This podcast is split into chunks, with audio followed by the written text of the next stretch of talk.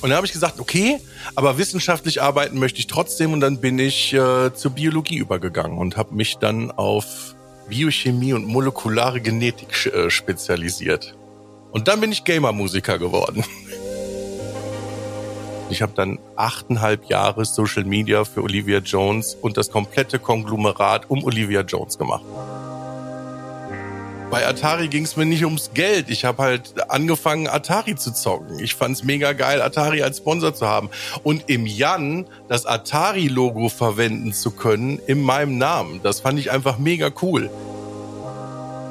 Also man muss sagen, all die Arbeit, die ich früher gemacht habe, die zahlt sich in den letzten zehn Jahren aus. Hallo und herzlich willkommen zu einer neuen Folge Paul präsentiert was. Es gab eine kurze Pause. Ich hoffe, das hat sich jetzt wieder erledigt. Dafür habe ich für euch den wunderbaren Jan Hegenberg heute zu Gast. Wir reden über seine Musikkarriere, darüber, was er jetzt noch so macht, was seine Pläne sind, wie bei ihm Marketing funktioniert hat und noch funktioniert. Ist ein kleiner Jugendheld von mir auch, muss ich dazu sagen. Bin auch immer noch Fan. Und äh, ja, wie sich das auch alles mit dem Familienleben vereinbaren lässt. Also, ich wünsche euch viel Spaß bei der Folge und jetzt geht's los.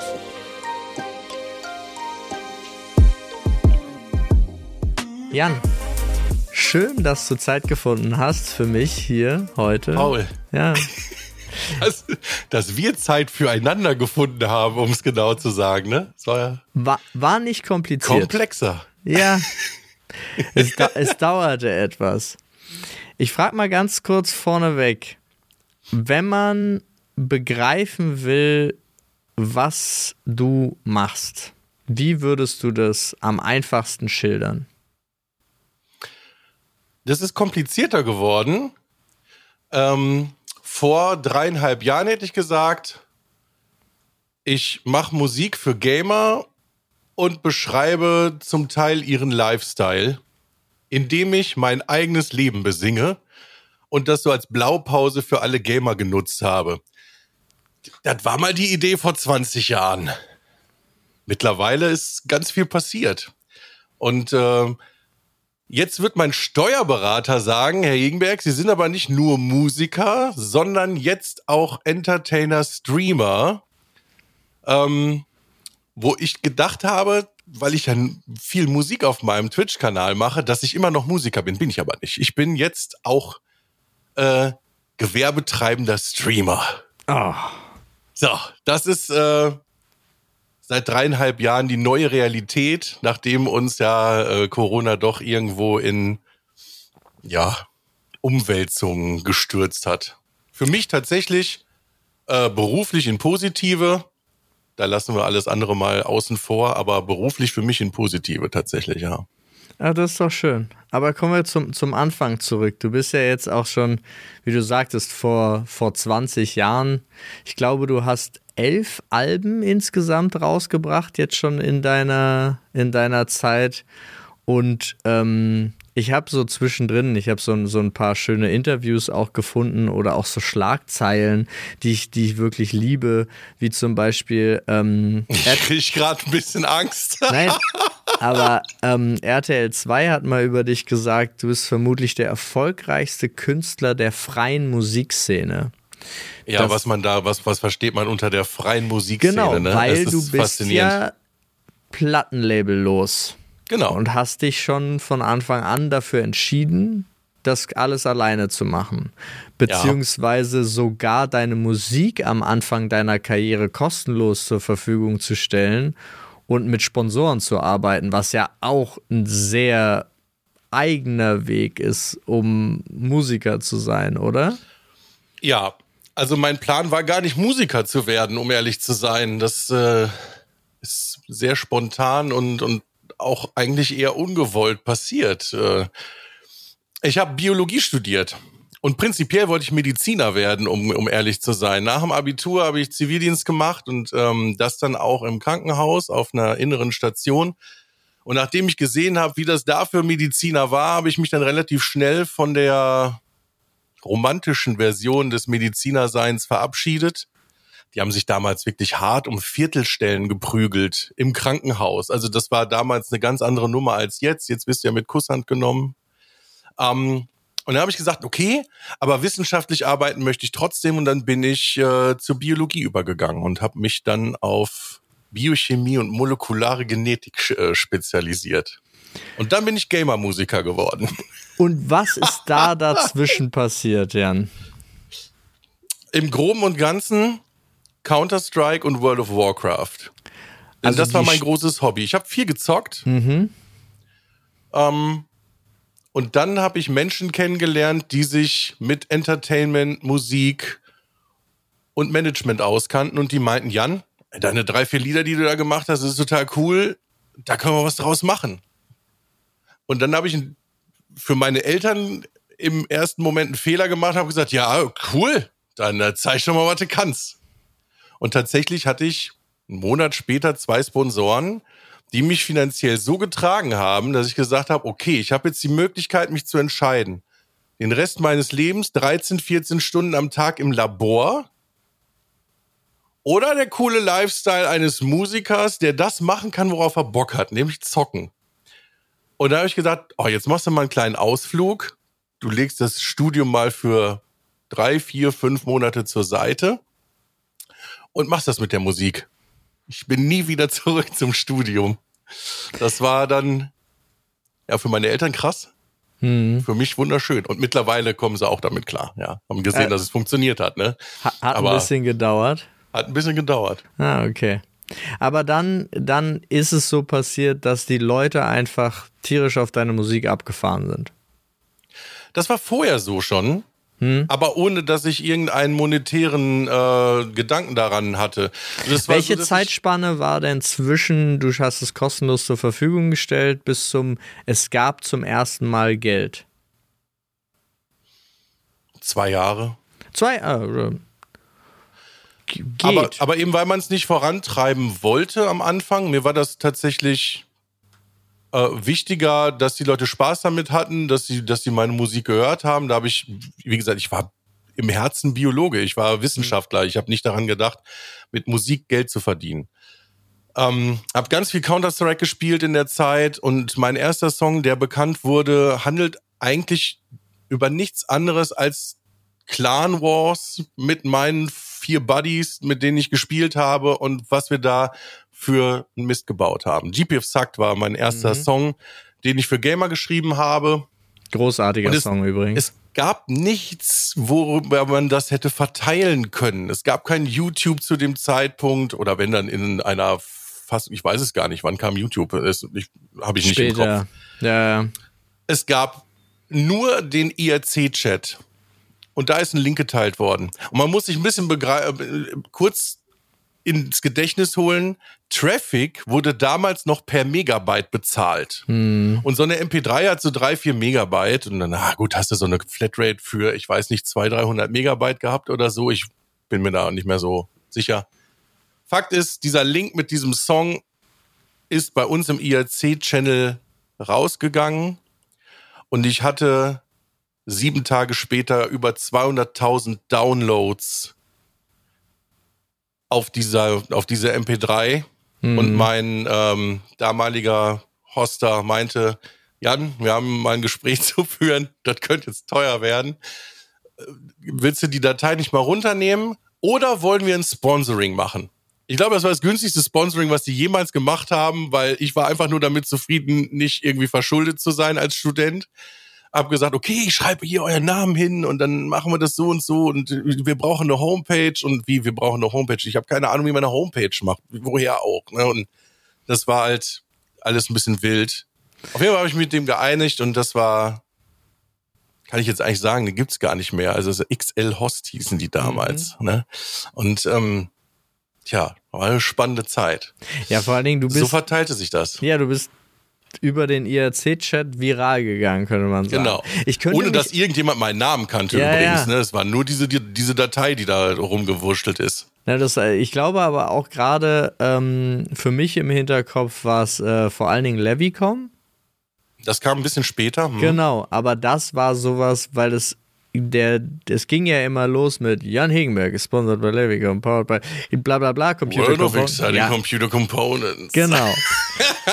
ähm, aber dadurch war vor jedem Song dein Name auch. Das war ja. eigentlich voll smart. Also ja. so äh, theoretisch. Das war unsere Marketingstrategie, wie wir den Namen mit in Verbindung mit diesen Songs kriegen, ja. Und das ist mussten, also mussten wir. Ja, ja, das glaube ich. Aber die gerade die ersten Songs, ich habe ja äh, wie gesagt vor kurzem erst wieder reingeguckt und selbst noch Ende letzten Jahres gibt es Artikel, die den Nichtwissenden erklären wollen, was Cheater sind. Und auch in diesem Artikel wird dein Song Cheater an die Wand, was ja auch ein sehr frühes Produkt war, ähm, mit ranzitiert, um klarzumachen, die mag man nicht. Und ich finde das total lustig, weil es ist ja jetzt, wann kam das Lied raus? 2004? 2004, 2005. Hm. Und jetzt 2022, 2023 verwendet man dieses Lied noch, um zu erklären, was das für Menschen sind, was ich irgendwie, was macht das mit dir? Mein Fußabdruck in der Historie der Welt, ich sage es dir einmal. Nein, das ist, es ist total schön zu sehen, dass solche Sachen irgendwie dann auch 20 Jahre später noch irgendwie einen Impact haben können. Ne? Und Cheetah, tja, ja. war halt ein großes Thema für uns. Ja, ja da, da, das Was es immer noch ist, ne? Ja, das war. Aber das ist, äh, ich finde das, ich finde das insgesamt total interessant. Und du hast ja nicht nur Gaming-Songs gemacht, sondern du hast ja auch, ich, ich würde mal so sagen, auch allgemein Fantasy, natürlich hier und da vom, von Spielen inspiriert, aber auch so, es gibt so schöne Mittelalterlieder. Also du hast ja, ähm, ich weiß gar nicht, wie man es beschreiben soll, aber ich habe, äh, oder auch sowas Trauriges ab und an. Ja, also es gab ja alles Mögliche und es ist ja irgendwie unverkennbar oder auch Comedy. Ja, ich, ich gehe jetzt gerade in meinem Kopf durch. Ich zum Beispiel ähm, und für meine Frau ist es manchmal ein bisschen schwierig, aber ich kann ja in kein DM gehen, ohne ein Ohrwurm von Balea zu bekommen. Das geht ja. nicht. Also ich mhm. kann das nicht und ich singe es dann auch den Rest des Tages, weswegen äh, gerade Drogeriemärkte für mich immer ganz schwierig sind. Ja, ja aber, das war speziell, das ist richtig. Ja, aber es ist fantastisch. Also äh, für die Leute, die es nicht wissen, Balea ist ein Lied, wo Jan einfach die Inhaltsstoffe liest, äh, singt von ja. dieser Seife. Die reimten sich auch noch hervorragend. Ja. Das war wirklich toll. Aber ich musste ein paar umstellen. Das ja, na, aber nur dir. Nee, das ist, ich habe das ja selber schon gesehen, weil ich habe exakt, ich glaube, ich hatte dir mal ein Foto geschickt. Ich hatte exakt die Seife im, in Prag bei einem Dreh gefunden, auf so einer Toilette in einem Studio und da waren exakt die Inhaltsstoffe drin, die du damals äh, besungen hattest. Weil ich glaube, das so ist aber wirklich gar nicht ein krasser Fund gewesen, weil mittlerweile gibt es eigentlich nichts mehr, was in irgendeiner Weise von der Zusammensetzung her genauso wäre wie damals das Produkt, was ich da abgesungen habe. Wer weiß, was da für Stoffe drin waren. Ne? Wahrscheinlich steht das einfach auch seit 20 Jahren da, diese Seife. Also, ja. so. Was hatte dich eigentlich dazu gebracht, dass du dich entschieden hast, das alleine machen zu wollen? Erstmal war es so, dass es ja noch ganz klein war. Ne? Ich habe ja nichts gehabt, wo mir ein Vertrieb hätte helfen können. Ich hatte keine CDs, die ich verkauft habe. Ich hatte keinen Merch, den ich verkauft habe. Ich habe nichts anderes gemacht, als meine Songs irgendwo zum Download zur Verfügung zu stellen und mir von Sponsoren das habe ich übrigens deswegen gemacht, weil ich aus der Gaming-Szene kam. Ich habe gesehen, oh, die professionellen äh, Computerzocker, die haben Sponsoren und haben von denen Geld bekommen. Und irgendwie fand ich es cool, dass ich das mit Musik gemacht habe. Wenn auch mein Skill nicht für die obere Liga ausgereicht hat beim Counter-Strike, wo wir wirklich eine Saison Pro Series gespielt haben mit unserem Clan. Ähm, ist leider ziemlich in die Hose gegangen, deswegen war es auch nur eine Saison. Und ich fand es einfach mega cool, das auch über diese Sponsoren machen zu können. Und ganz ehrlich, die waren auch wirklich mega cool. Levicom hat mir acht oder neun Jahre zur Seite gestanden. Ja, das ist das eine unfassbar lange. lange. Zeit für ein Sponsoring. Ja. Das kann man sich heutzutage kaum noch vorstellen. Irgendwie, also zumindest sehe ich es selten. Ähm, Atari kam irgendwann dazu. Und äh, man kann lachen. Es, bei Atari ging es mir nicht ums Geld. Ich habe halt angefangen, Atari zu zocken. Ich fand's mega geil, Atari als Sponsor zu haben. Und im Jan das Atari-Logo verwenden zu können in meinem ja. Namen. Das fand ich einfach mega cool. Ja, das war auch marketingmäßig smart, weil man es halt überall gesehen hat. Aber eigentlich fand ich's für mich cool, dass ich dieses Zeichen verwenden durfte. Ich, kenne ich, kenne ich total. Also ich freue mich auch manchmal über die ein oder andere Firma, still und heimlich, wenn die sagt, ja, ich bin da dabei. Uh. Ja, also ich man, kann, hat, kann man, man hängt mit seinem Herzen dran. Ja. Das darf man ruhig mal sagen. Also es ist tatsächlich so. Ja. Ich bin auch in meinem Herzen ein grundloyaler Mensch. Also ich hätte mit denen auch noch 50 Jahre zusammengearbeitet. Aber ich glaube, dass das, äh, dass das Umfeld für Netzteile und weiß ich nicht was irgendwann sehr schwierig wurde und mhm. dann kleinere Firmen einfach nicht überlebt haben. Ja, muss man ganz ehrlich sagen. Ja, nee, das war eine spannende Zeit. Und irgendwann kam jemand auf mich zu und sagte, Jan, mal, hast du mal überlegt, ein T-Shirt zu machen? Ich so, hä? Kein, nee. Wieso? Wieso? Wer sollte sich denn von mir ein T-Shirt kaufen? Ja, aber du machst doch Konzerte. Ich so, nee, ich mach keine Konzerte. Wofür denn? Ja, und dann fing es aber an. Ja, komm, mich mit meinem damaligen Management beraten ja, lass doch mal die ersten Konzerte machen. Ja, wie sahen die aus? Leute, das darfst du einem gar, kein, gar nicht erzählen. Ich habe in Turnhallen gespielt mit meiner eigenen Stereoanlage als PA vor 35 doch sehr jungen Menschen, muss man sagen. Die waren zwischen 12 und 15. Ich war aber schon 26, 27, so kurz vorm Ende des Studiums halt. Die hatten alle gar keine Kohle. Die mussten zu Mama und Papa gehen und sagen, ah, ich brauche hier die acht Euro für Jans Konzert. Ja, dafür bin ich aber nach Hamburg gefahren. Also das war nicht wirklich lukrativ. Ohne Levicom, die die ganzen Reisekosten bezahlt hätten und so weiter und so fort, wäre das überhaupt nicht gegangen. Ja.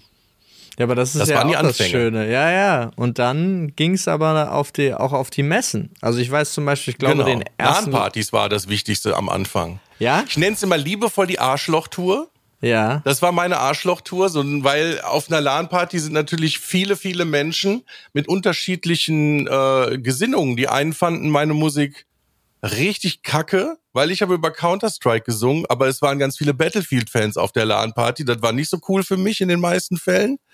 ähm, dann, also ich sag mal so, so ein Schnitt. Du hast 100 Mann. 80 davon dachten sich, was ist das für ein Vogel? Äh, 10, ja, ach, ist eigentlich ganz lustig. Und wiederum zehn, ey, das finde ich mega. Bestimmt auch zehn, die einfach vollkommen abgegangen sind. Äh, also. Ja, das, das ist so. Man, man hat sich seine Fanbase erspielt in dieser Zeit. Das waren drei, vier, vier Jahre, würde ich sagen. Und dann ging es mit den eigenen Konzerten los. Und ja, die Aber wurden das dann heißt, immer größer. Du bist, äh, bist du planmäßig zu einer LAN gefahren weil du dann da einen Auftritt gemacht hast oder bist du zu einer LAN gefahren und hast dann da einen Auftritt gemacht? Nee, ich konnte LAN-Partys irgendwann nicht mehr sehen. Hm.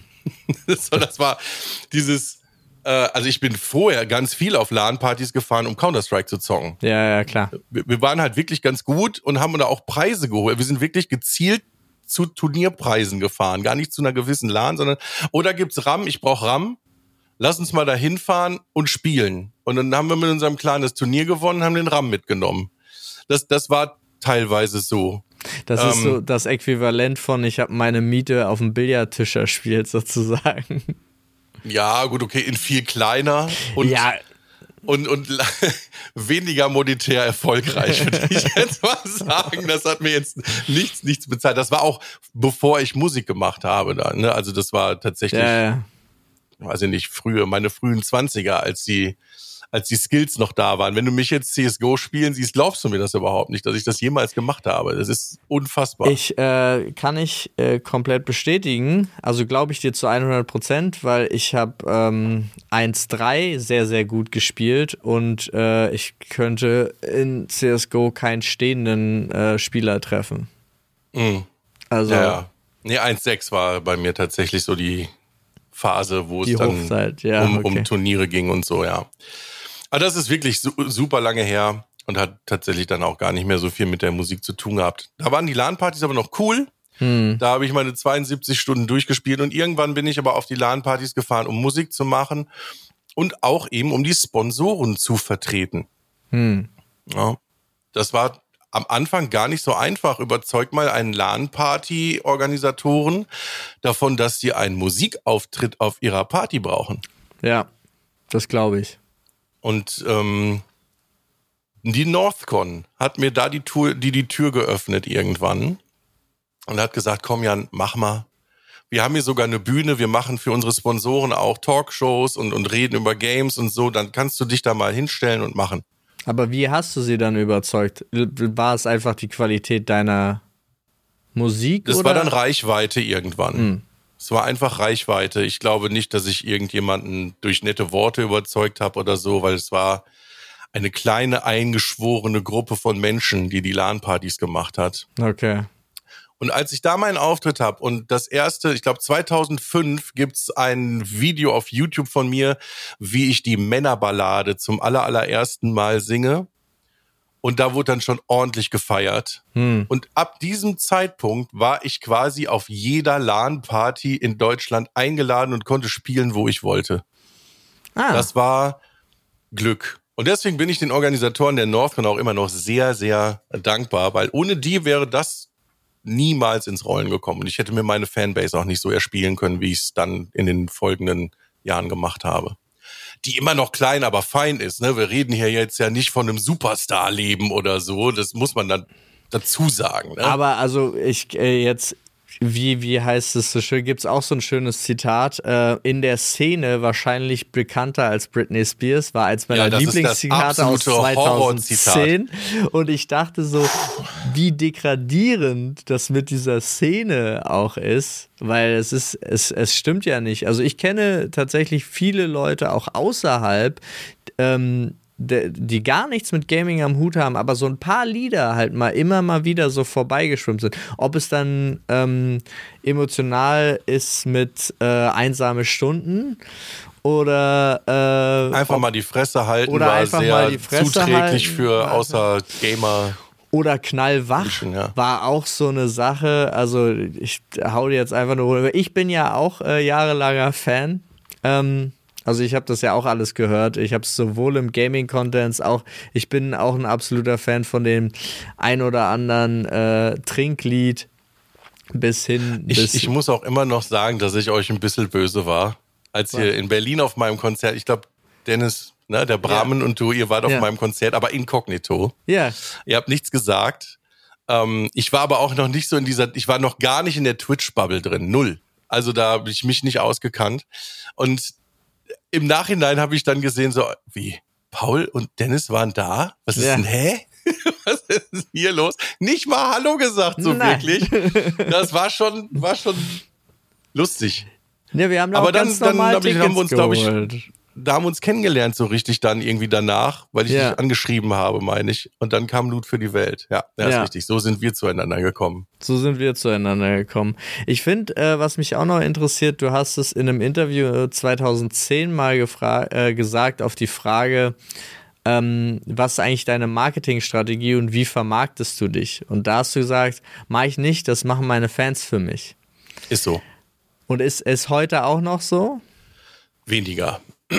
Also Nein, weniger meine, als damals. Also ja, weniger. Wobei es damals. eigentlich immer noch nachwirkt. Man, man muss echt, man, ich habe YouTube komplett verpasst für mich äh, damals, weil ich, ich, ich mochte YouTube vom System her nicht. Äh, ich ich habe immer gedacht, ich bin Künstler, ich stehe auf der Bühne. Irgendwann kam dann dieser Moment, wo ich sagte, okay, du verkaufst CDs, du hast ein T-Shirt, du gehst auf, du, du, du, du, machst Konzerte. Und dafür du machst du etwas und damit musst du deinen Lebensunterhalt bestreiten. Und YouTube war damals noch nicht monetarisiert. Ja, da, da konnte man natürlich noch kein Geld mit verdienen. Und mhm. ich habe gesagt, okay, die Leute laden meine Lieder hoch, dagegen tue ich nichts. Ich finde das eigentlich cool, weil das die beste Werbung ist, die es gibt. Es gab irgendwie 60, 65.000 Fanvideos mit meinen Songs auf YouTube. Die haben all das an Marketing getan, was für mich auf YouTube möglich war. Selbst wenn ich meinen eigenen Kanal jetzt mit meinen Songs bespielen würde, wird wahrscheinlich keine Sau Jan Hegenberg wirklich finden, weil das unter diesen unfassbar vielen Videos mit richtig vielen Aufrufen, teilweise 10, 15 Millionen äh, Aufrufe, das wird gar nicht mehr durchgehen. Ja, das wird keiner, keiner mehr sehen. Ähm, ja, also YouTube war für mich nicht, nicht cool, weil das war so ein Umsonst-Medium und ich habe mich nie als Umsonstprodukt gesehen. Das Doch, war ein Fehler ja im Nachhinein. Ja, ja, das war ein Fehler im Nachhinein, nicht umzuschwenken und zu sagen, okay, aber jetzt müssen wir es doch machen. Hm. Ich, war, ich war auch ein bisschen kamerascheu, muss ich ganz ehrlich sagen. Ich wollte einfach nicht vor die Kamera. Das war irgendwie für mich immer wild. Andere Leute können ihre Stimme nicht hören. Hm. Und für mich war das, für mich war das mit Bild so. Ich konnte mich irgendwie wolltest- nicht okay. sehen.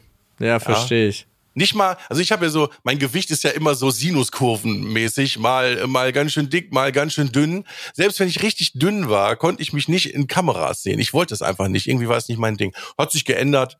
Äh, spätestens 2020, als ich dann da irgendwie doch irgendwie drei, viermal die Woche dann Twitch gestreamt habe. Da habe ich mich dann sehr schnell auch wohlgefühlt. Aber weil ich die Szene so einstellen konnte, wie ich es will Hm.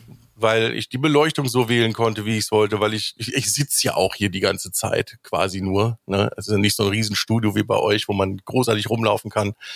Ähm, hier wird halt ein bisschen Musik gemacht, entertained und gezockt.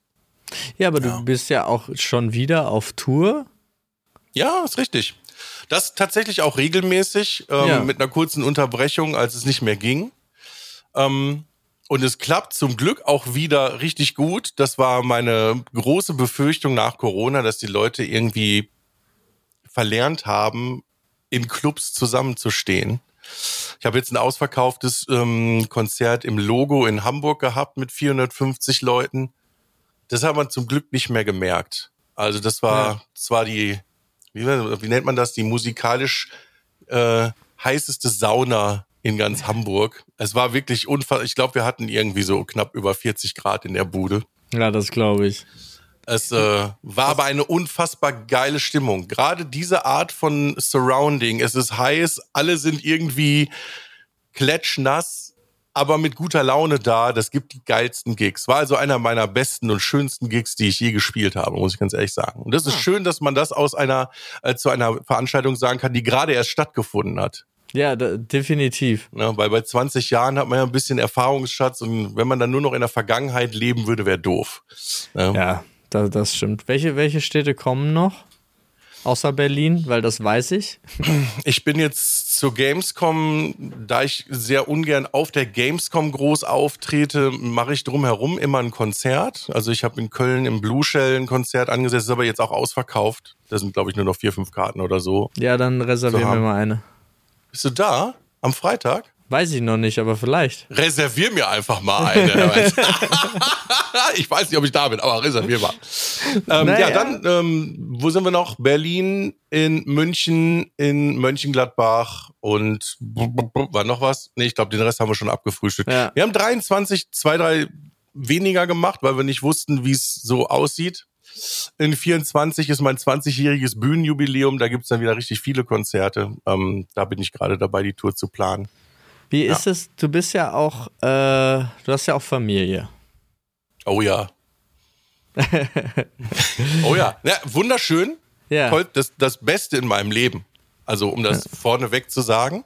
verstehe Das aller, allerbeste in meinem Leben. Ich habe zwei wunderschöne, süße Töchter. Eine ist gerade äh, knapp über eins, die andere ist gerade fünf geworden. Ähm, eine unfassbar tolle Frau, die viel wuppt. Mhm. Ähm, und mittlerweile ähm, ist sie auch wieder im Job. Sie ist Lehrerin. Und jetzt machen wir so 50-50. Und das wird d- teilweise schwierig für mich, weil ich Ja. bin eine Eule. Ich arbeite eigentlich immer bis tief in die Nacht. Aber wenn ich dann morgens um sechs, halb sieben wieder aufstehen muss, können wir uns alle denken, irgendwann kollidiert das ordentlich mit extremer Müdigkeit. Und ähm, das hat ein bisschen Umgewöhnung erfordert. Geht mittlerweile auch. ja, Aber ist, glaube ich, mit die größte Herausforderung. das glaube ich. Wie, wie war denn, wie, wie war denn der Kompromiss, den ihr am Anfang hattet? Oder gab es da keinen? Also das ist ja, du hast ja, wie gesagt, du hast ja Touren, Auftritte und das ist ja schon immer ein bisschen sch- schwierig mit dem Familienleben und oder nicht. Nee, schwierig ist es tatsächlich gar nicht. Es ist anstrengend. Das würde ich eher sagen. Aber schwierig finde ich es nicht, Okay. weil man das ja super gern macht. Schön Ähm, formuliert. Ja, also es ist anstrengend, aber nicht schwierig. Wir mussten Zeiten herausfinden. Also bei der, bei der ersten Tochter habe ich noch, da habe ich tatsächlich auch nebenbei noch ein bisschen gearbeitet. Ähm, ich habe irgendwann um 2013 bei mir im eigenen Management angefangen, Social Media zu machen. Okay. Weil ich, ich war da wirklich, ich war Musiker, ich habe meine zehn Auftritte, zwölf, 15 Auftritte im Jahr gemacht. Ich habe mein Alben, meine Alben alle zwei Jahre gemacht und ich bin ein bisschen versackt im äh, Biorhythmus äh, von 14 Uhr nachmittags bis 6 Uhr morgens World of Warcraft zocken oder sonst irgendwie was. Das war, ich nenne es immer ganz, das ist ja Recherchezeit. Ja. Ja, das ist die Recherchezeit gewesen. War ein bisschen Larifari, dann habe ich meine ähm, jetzige Frau kennengelernt und dachte mir so, okay, nee, irgendwie musst du jetzt mal ein bisschen Rahmenbedingungen für ein normales Leben schaffen. Und es traf sich ganz gut. Äh, mein Management äh, vertrat äh, da auch oder vertritt immer noch äh, Olivia Jones. Hm. Und die haben nicht viel Ahnung von äh, Facebook an sich gehabt damals und haben gesagt, Jan, du machst doch da ganz viel, hast du nicht mal Lust? Und so bin ich quasi Quereinsteiger gewesen in der Agentur, die Olivia Jones vertritt. Und ich habe dann achteinhalb Jahre Social Media für Olivia Jones und das komplette Konglomerat um Olivia Jones gemacht. Das weiß eigentlich kein Was? Mensch, außer man äh, hat äh, irgendwie äh, mir in den Streams irgendwie zugeschaut, wenn ich mal darüber gesprochen habe, aber auch relativ selten. Da, das finde ich ja finde ich sehr interessant. Das heißt, du hast da noch zusätzliche super Erfahrungen gesammelt im Social Media Game, theoretisch. Das ist Und- nicht nur Social Media Game, Produktentwicklung, ähm, im Endeffekt auch Strategien, wie man Produkte nach vorne bringt und so weiter und so fort. Das war mega spannend, das alles zu lernen. Und das ist auch der Grund, warum ich jetzt gerade kein eigenes Management mehr habe, weil ich das alles dort gelernt habe. Ah, Das ist, ähm, nee, verstehe ich. Also ja, ich kann, ich kann das sehr gut nachvollziehen. Ähm, und jetzt hatten wir ja schon eingangs kurz angesprochen, dann kam Corona ja. und du hast dir ein weiteres Standbein gesucht und aufgebaut. Nicht gesucht tatsächlich. Also es war Das- sehr faszinierend. Ich habe 2019 im November, also es hat unfa mit, mit unfassbar viel Glück zu tun, was jetzt passiert ist. Ähm, und habe Star Wars The Old Republic zum zweiten Mal gespielt und habe mir gedacht, ach komm, ähm, das ist cool, das kannst du auch mal zeigen. Probier doch mal Twitch aus. Und ähm, diesen Anfang habe ich mal 2016 gewagt mit zwei, drei Streams für World of Warcraft, aber das hat technisch alles überhaupt nicht geklappt damals. Habe keine Ahnung davon gehabt, wie es funktioniert. Und habe das jetzt in klein dann halt 2019 nochmal aufgefangen, äh, nochmal aufgenommen, die Idee, und habe dann quasi für 20, 30, 35 Leute diesen Charakter hochgespielt. Vier Monate später wurde alles dicht gemacht. Und da habe ich dann mal gemerkt, was die letzten 16, 17 Jahre ich mit meiner Musik bewirkt habe, weil dann auf einmal auf Twitch Leute auf mich zukamen und sagten, Jan, du, du hier, wie krass geil ist das denn? Und, und so entwickelte sich eine unfassbar coole Community um, um meinen kleinen Stream herum. Ist ja jetzt immer noch nicht riesig, da gucken irgendwie 150, 200 Leute zu oder so. Ne? Ist jetzt also, wenn man sich das Wachstum von Twitch anguckt, dann äh, ist das jetzt nicht die Riesensteigerung, aber um mein Projekt herum mega cool, unfassbar viele liebe Leute und es hat sich wirklich zu einem zweiten guten Job entwickelt. Hätte ich nicht gedacht, dass das so schnell, so krass funktionieren könnte. Also innerhalb von zwei, drei Monaten musste ich mir wirklich Gedanken machen, wie das da funktioniert. Ich glaube, ich war nach acht Tagen Affiliate. Das ist jetzt, glaube ich, keine so große Sache. Ähm, aber darum ging es auch nicht. Es waren die Donations, die von vornherein ja gingen. Hm. Und die Leute waren un unmöglich großzügig. Sind sie immer noch? Äh, das habe ich nicht gerafft, wie, wie, wie das funktioniert. Ich war ein Mensch, der haben, die Leute haben ihre 20, 25 Euro pro Konzert bezahlt und halt 10 Euro für eine CD oder 15. Alle gleich. Und auf Twitch keine Grenze für Support gesetzt. Nee, Da Aber machen da- die Leute, worauf sie Lust haben. das ist ja auch das, Das, hat Schöne mich echt daran, ne? geflasht. Das Ja, hat mich unfassbar geflasht. Das vergessen so viele, weil das ist halt wirklich. Ich finde es auch total schön, weil du theoretisch bietest du ja Unterhaltung an und äh, den Zuschauern und, äh, der Zus und den Zuschauerinnen ist halt nach eigenem Ermessen die Möglichkeit gegeben und auch nach eigenen Möglichkeiten Genau. zu sagen, was ihnen deine Kunst wert ist. Jetzt, um es mal hart aus, also das ist natürlich hart ausgedrückt, aber ich finde das auch so schön, weil es ist auch so, so nicht deutsch. Mhm. Das und ist das. Ist eigentlich, ich mag das total gerne, weil das, Das ist halt folgt ein, manchmal einfach überhaupt keiner Logik. Ja. Das ist richtig, ja. Ja, stimmt. Alles Wahnsinn. Das hat mich komplett geflasht. Ich habe mich dann reingearbeitet und, und tatsächlich technisch sehr mit, mit Beleuchtung auseinandergesetzt. Ich habe gedacht, ja, was kannst du denn als Musiker jetzt machen? Und dann fing es an Alerts. Oh, Alerts sind ja mega. Was, man kann Leuten also auch wirklich Danke sagen, indem man so kleine Videoclips aufnimmt.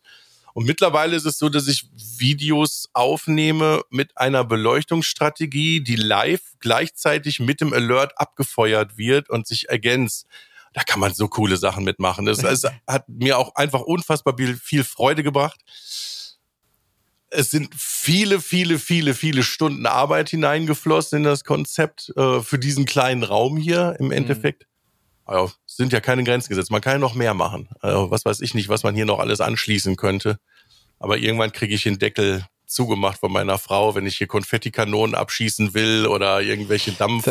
das Das du sollte man nicht weg. tun. ja, ich hatte es kurz im Kopf. Es war total lustig. Also, ich bin da eher ein Spielkind, immer noch geblieben. Hatte, wie war denn das jetzt, für, dass, es, dass du dieses Glück hattest, dass es stattgefunden hat und für Corona? Würdest du sagen, ich kann es wirklich nicht einschätzen, würdest du sagen, es hat äh, dich in Anführungsstrichen auch gerettet? Oder wäre es nicht so schlimm gewesen, zweieinhalb Jahre nicht auftreten zu können? Ich habe, ich habe persönlich keine Vorstellung davon. man, ja, das ist in Relation zu setzen. Musiker in, ich sag jetzt mal, meinem Bekanntheitsgrad, die legen, weil sie gewusst haben, dass es halt immer äh, Schwankungen im Income gibt. Das kommt zum Beispiel darauf an, kommt ein neues Album raus, ist die Tour voller.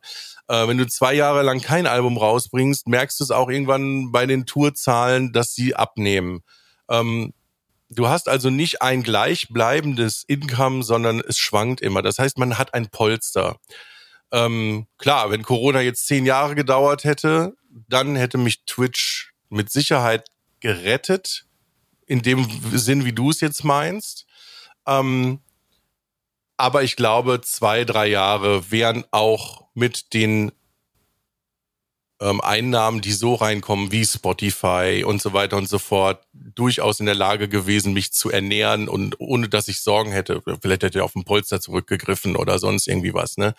Aber Twitch hat mich sorgenfrei durch diese Zeit gehen lassen. Was viel, viel wichtiger noch ist Mhm. als das Monetäre, es hat mich im Kopf frisch gehalten.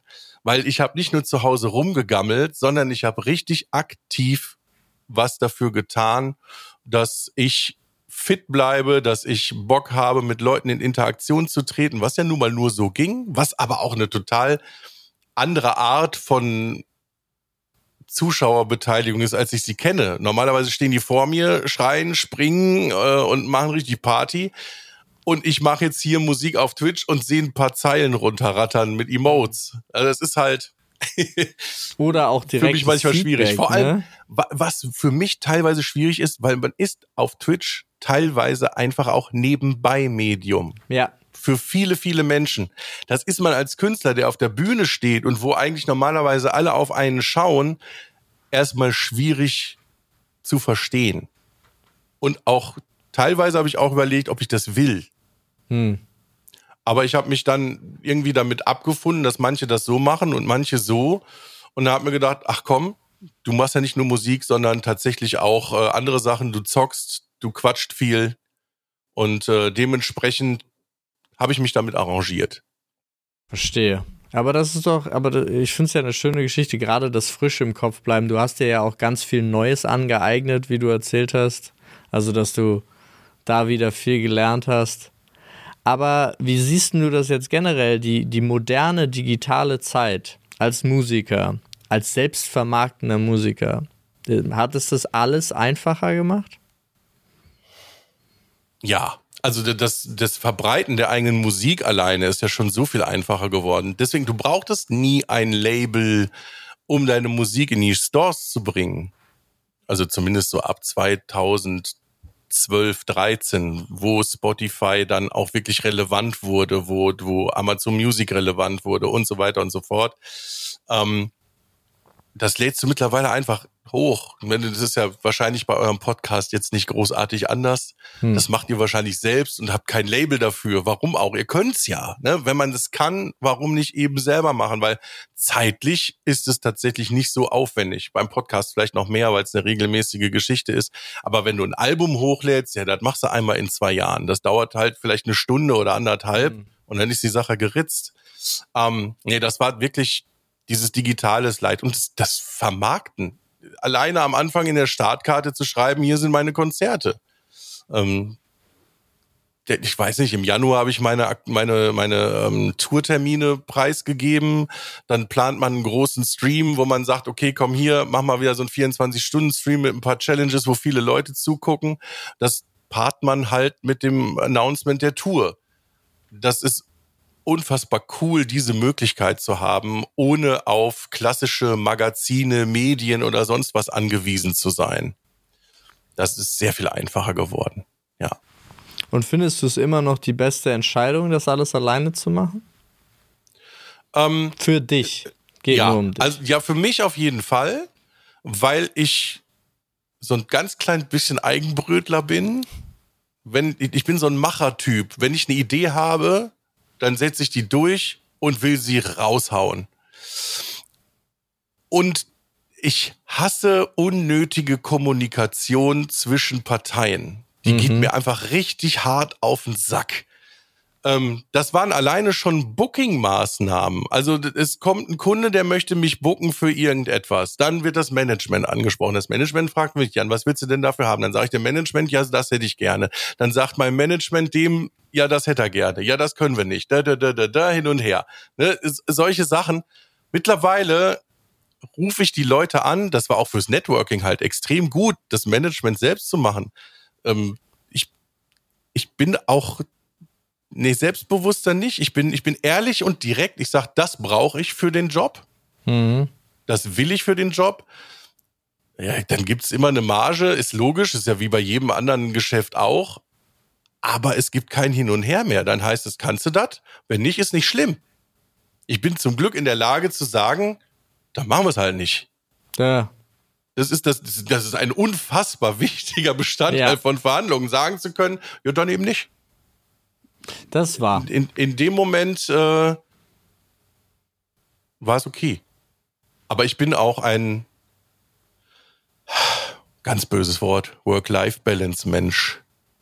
Ich weiß, dass ich das jemandem sage, der sehr viel Work und etwas weniger Live, so, weil ich weiß, wie viel Arbeit ihr in eure Projekte steckt. Ähm, ich ich versuche Aber das, das ist ja nichts Schlechtes, Jan. Nein, das nein, nein, ist ja nein, Genau das Richtige eigentlich. Und äh, ich habe, also bei mir hat sich das mit dem Kindkriegen auch komplett geändert. Ich habe da, der, die Prioritäten sind geschiftet. Und natürlich ja. trotzdem, ähm, es klingt, äh, meine ich gar nicht böse meiner Tochter gegenüber, aber meine Arbeit ist ja auch mein zweites Kind. Oder es gibt mhm. so eine, so eine schlimme amerikanische äh, Sprechweise dazu. Ähm, deine eigene Firma ist das weitere Kind, was deine anderen Kinder ernährt. Das es ist richtig. Ja, aber. Es ist richtig. Ähm, das ist, äh, es ist trotzdem so, dass für mich damit, und ich fand das total spannend, weil für mich ist dadurch, ich habe zum ersten Mal seit neun Jahren Urlaub gemacht mit meiner Familie, mit meiner eigenen kleinen Familie dann. Und es war zum ersten Mal seit immer, dass ich Urlaub gut fand. Das hatte ich noch nie vorher. Mhm. So, und das ist äh, also dementsprechend, ich bin, bin ein großer Fan von, von Work-Life-Balance äh, und es kann ja auch eine Work-Life-Balance, kann ja auch sein, dass die Work mehr Zeit in Anspruch nimmt als das Live. Also es kommt ja immer. Das ist bei mir auch der Fall. Ja. Natürlich. Ne, aber ich, ich sag nur so, bei mir sprechen wir von Wochenenden, die ich unterwegs bin. Wenn ich mhm. irgendwo gebucht werde, dann ist das nicht so ein, ich habe einen Zwei-Stunden-Job, sondern dann heißt das Freitag ja. losfahren, Samstag den, den Job erledigen und Sonntag zurückkommen. Und ein Wochenende, da gibt's ja nicht so viele von im Jahr, äh, für eine Summe wegzugeben, wo du sagst, nee, das ist halt einfach nicht in Ordnung. Ähm, das muss man sich dann rausnehmen. Bin ich 100% ich, ja? bei dir. So. Habe ich, hab ich jetzt auch. Also exakt das, exakt dieser Punkt. Wenn es bedeutet, ich bin über Nacht weg, dann hat das einen ganz anderen Stellenwert. Also wenn ja. ich nicht morgens meine, meine, meine Tochter sehe, dann hat, ist es wirklich ein ganz anderer Punkt. Äh, und ja, auch meine Frau. Ich, aber das ist trotzdem kindermäßig, äh, ist es schon mal ein anderer ja. Punkt. Dann das ist richtig. habe ich, äh, wie immer, zum Ende dieses Podcasts noch zwei Fragen an dich. Die eine ist, was hättest du gerne vorher gewusst, bevor du diese Karriere eingeschlagen hast, die du jetzt eingeschlagen hast? Und die andere ist, was würdest du jemandem gerne mitgeben von deinem Wissen, der auch so eine Karriere einschlagen möchte? Ich hätte sehr, sehr gerne mehr über Strategien zur Monetarisierung meiner Musik gewusst am Anfang. Dann hätte ich viele Dinge anders gemacht. Oder sagen, na, nicht, ich hätte, die Musik wäre nicht, wäre die gleiche geblieben, aber ich wäre anders mit ihr umgegangen. Hast du äh, da ein war, Beispiel? Ja, ich bin ein Mensch, ich habe einen Song fertig und hau ihn raus. Ja. Das war mal so. Jetzt äh, nicht mehr. Das, jetzt hältst du das zurück, planst deine Social Media Strategie, die Marketing Strategie und, und release dann. Hm. Ähm, und das war damals nicht so. Ich habe GPF Zack gemacht, also ach guck mal, lustig hier, zack, da hasse. Kannst du mal reinhören. Ähm, das habe ich mit vielen Songs damals gemacht. Äh, war jetzt auch nicht schlecht es hat halt nur länger gedauert. Früher waren die Leute 12, 15 und hatten keine Kohle. Wenn man überlegt, die, die, die sehen mich jetzt, sind mitten im Job. Also man muss sagen, all die Arbeit, die ich früher gemacht habe, die zahlt sich in den letzten zehn Jahren aus. Hm. Das ist so wie, du gehst arbeiten und lässt ein Arbeitskreditkonto laufen und zehn Jahre später wirst du bezahlt. Hm. Das, das passiert gerade mit mir. Kommt genau richtig, weil jetzt brauche ich das Geld. Früher brauchte ich es ja überhaupt nicht. Mir war Geld vollkommen unwichtig. Ich hatte eine kleine Wohnung, ein kleines Auto, mit dem ich zu den Gigs gefahren bin und ich war da happy mit. Ich konnte ja das machen, worauf ich Bock hatte. Das war das Allerwichtigste für mich. Und jetzt ist die Family da und, und irgendwo braucht man jetzt ein bisschen mehr Geld, um, um alles so zu machen, wie man es haben möchte. Und jetzt ist es zum Glück da, weil die Leute Sagen, ich habe 20 Jahre deine Mucke gehört, immer schwarz. Komm, ich kauf mal alle CDs jetzt beim Gig. Oder, oder es kommt so eine richtig krasse Donation bei Twitch rein. Ja, du hast mir in meinem Leben so oft geholfen. Weiß ich, das, man sieht wo, sich immer zweimal im Leben. Das ist so wahr. Ja. Und das ist etwas, was ich jetzt als, wo ich zurückkomme auf deine Frage, äh, den Leuten, die etwas Neues starten wollen, vielleicht auch in meiner Branche, äh, mitgebe, man sieht sich immer zweimal im Leben. Verbrennt nicht so viel ist eine meiner absoluten Grundsätze. Es gab ein paar verbrannte Felder in meinem Leben, äh, die haben jetzt zum Glück nicht so viel äh, ausgemacht, aber verbrennt nicht so viel. Selbst wenn ihr großen Erfolg habt, bleibt cool und nett zu den Menschen. Vor allen Dingen nicht unnötig. Genau. Also was ich immer wichtig finde, es tritt nicht nach unten. Gerade wo du das mit dem Erfolg sowieso sagst. Sowieso nicht. Ja, ja, ja sowieso. In, in gar keine Richtung treten besser. Ja, ja. ja. Aber die da oben, ja. Nein. Das, das, fühlst du einen da oben? Äh, jein. Also das Einzige, wenn, wenn es jetzt wirklich, das Einzige, was ich fühle, ist eine ähm, für mich von der äh, Politik Kritik nicht verstanden werden. Ah, okay. Gut, das, das da ist, oben Aber ich meine, kein, ich fühle keine äh, reiche Supermacht, die über mir schwebt und irgendwas kontrolliert oder sonst irgendwas, sondern ich fühle einfach nur äh, von äh, teilweise zu vielen Idioten regiert werden. Das fühle ich. Aber okay. So. Aber das ist tatsächlich auch etwas, was ich immer in meinem Leben beachtet habe. Ich bin öffentlich vollkommen unpolitisch. Hm. Nur öffentlich, möchte ich dazu sagen. Ne? Das heißt nicht, dass ich mir keine Gedanken um Politik machen würde oder sowas in der Art, aber ich bespreche sowas tatsächlich nie öffentlich. Weiß ich nicht, nee. habe mir immer gut getan. Ist in 20 also, Jahren auch einfach so viel passiert, wenn man da jedes Mal drüber gesprochen hätte, weiß so. gar nicht, wie gut das gewesen wäre. So, ja, nee, ja. Da, da, es kommt immer drauf an. Also so ein paar Sachen, ähm, so grundsätzliche Sachen wie wähl nicht die AfD, kann man immer wieder sagen. Das kann man, ja gut, aber das habe ich auch getan, tatsächlich. ja, ja, also das ist äh, definitiv. Das finde ich ah. auch nicht politisch, politisch werden, sondern das ist einfach ein Grundsatz im Leben. Ja, das ist, äh, aber das sehen ja aktuell Leute anders, deswegen muss man das vielleicht nochmal öfter sagen. Aber ich glaube, das ja. ist ja auch die, die Leute, die wir erreichen, sehen es meistens genauso. Aber wenn es hier und da mal rüberschwappt, wäre vielleicht auch gut. Und wenn nur einer kommt und fragt, wieso, ich bin gern bereit, das zu erklären. Aber ansonsten, nein, verstehe. Es ist ja auch, es kommt ja auch darauf an, was man machen will. Und ähm, vieles, ich finde es auch total wichtig, dass man auch einfach da ist, dass Leute abschalten können. Dass genau. man einfach unterhält und äh, Leute. Und, und das sagen, ist meine Hauptaufgabe, Leuten ja. mal so eine fluffige Zeit zu verschaffen. Ähm, muss ich mir, ich muss mir wegen dieser unpolitischen Art auch schon das eine oder andere anhören. Jan, aber da musst du doch was zu sagen. Ich so, ja, zu Hause mit meiner Family, mit meinen Freunden spreche ich darüber. Aber ich möchte, wenn die Leute mich betrachten öffentlich, dass sie denken, oh, mit dem hatte ich eine gute Zeit. Und das sollen sie auch wieder haben können. Und nicht denken, ah, der Hegenbecher hat aber eine Meinung zu dem und dem Thema und dann haben sie es in den Köpfen und, und das sollen sie aber nicht. Sie sollen meine Musik ähm, so in den Köpfen haben, dass sie sie mal genau von diesem Thema ablenkt. Weil das mhm. haben wir leider viel zu selten. Ich merke es ja bei mir selbst. Wann habe ich denn den Kopf mal frei von politischen Themen? Du darfst ja keine Zeitung mehr lesen. Gerade als Vater von jungen Töchtern ist das gerade eine sehr schwierige Zeit. Mhm. Quasi jeden Tag lese ich irgendwo in irgendeinem Blatt eine Überschrift, wo ich mir Sorgen um meine Töchter machen muss. So, das ist etwas, da gebe ich eine Menge für, wenn mir jemand sagt, ach guck mal, hier hast du mal zwei Stunden.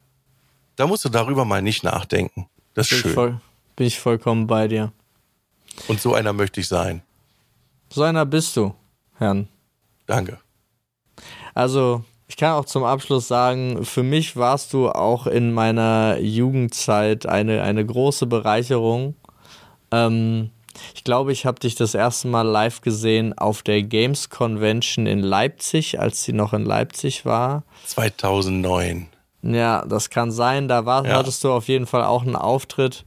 Ähm, aber ich hatte vorher schon deine Musik gehört. Also es war, ähm, und ich finde es auch total lustig für mich, wie es dann dazu gekommen ist, dass plötzlich wir beide ähm, Freunde geworden sind im Laufe der Zeit. Ja, also vor allem auch, ich, wirklich, die Art und Weise war, war schon so zufällig für mich. Für dich ja nicht. Du bist ja hingekommen und hast gesagt, ach komm, Dennis, wir gucken uns den Harry mal an. Ja. Ne? Und ähm, das ist auch so eine Art von dieser Loyalität, diese Bude, in der du da warst. Da werde ich wahrscheinlich bis ans Ende meiner, Le meiner Lebenszeit spielen, weil ich die cool finde, weil die mich. Die ist auch cool. Ja. Wusstest du, dass da der Lichttechniker in der Location richtig große Veranstaltungen mit Lichttechnik versorgt und der da sein Lager hat und deswegen die Lichttechnik in so einem Jugendzentrum irgendwo in Berlin ausgestattet ist wie in einem, was weiß ich nicht was, Luxusschuppen für Veranstaltungen ist. Total faszinierend. Ja, das ist aber. Grüß an den Pascal hier. Ja, ja aber das ist, cooler fantastisch. Typ. Ja. Man ah. lernt so viele coole Leute kennen. Das ja, stimmt. Ich freue mich auch, ich freue mich auch im November wieder bei euch zu sein. Ich freue mich auch. Loot Hier, für die Welt, Leute, einschalten. Jetzt genau. schon mal genau. direkt Werbung machen. 11. November äh, wieder unser Charity-Stream mehrere Stunden, wahrscheinlich 35, 36 Stunden wieder und dann äh, dem. Auf die dem freust Samstag, du dich ganz besonders. Da ne? freue ich mich ganz besonders. auf die Anzahl der Stunden. Ja. Oh, und äh, es gibt auch einen Blog, wo der wunderbare äh, Jan Hegenberg vorbeikommt und Musik spielen wird. Ja. Ja. Arno kommt sogar mit. Wunderbar. Geil. Das ja. freut mich. Wird schön. So. Wird schön. Dann, mein lieber Jan, ich danke dir für deine Zeit. Und deine Geschichte. Sehr gerne. Und Sehr äh, gerne. euch da draußen, wie immer, ich hoffe, äh, ihr hattet Spaß, ihr konntet vielleicht was lernen und wie immer, Feedback ist erwünscht. Und ansonsten wünsche ich euch allen noch einen wunderschönen Tag. Vielen Dank fürs Zuschauen. Tschüss. Tschüss.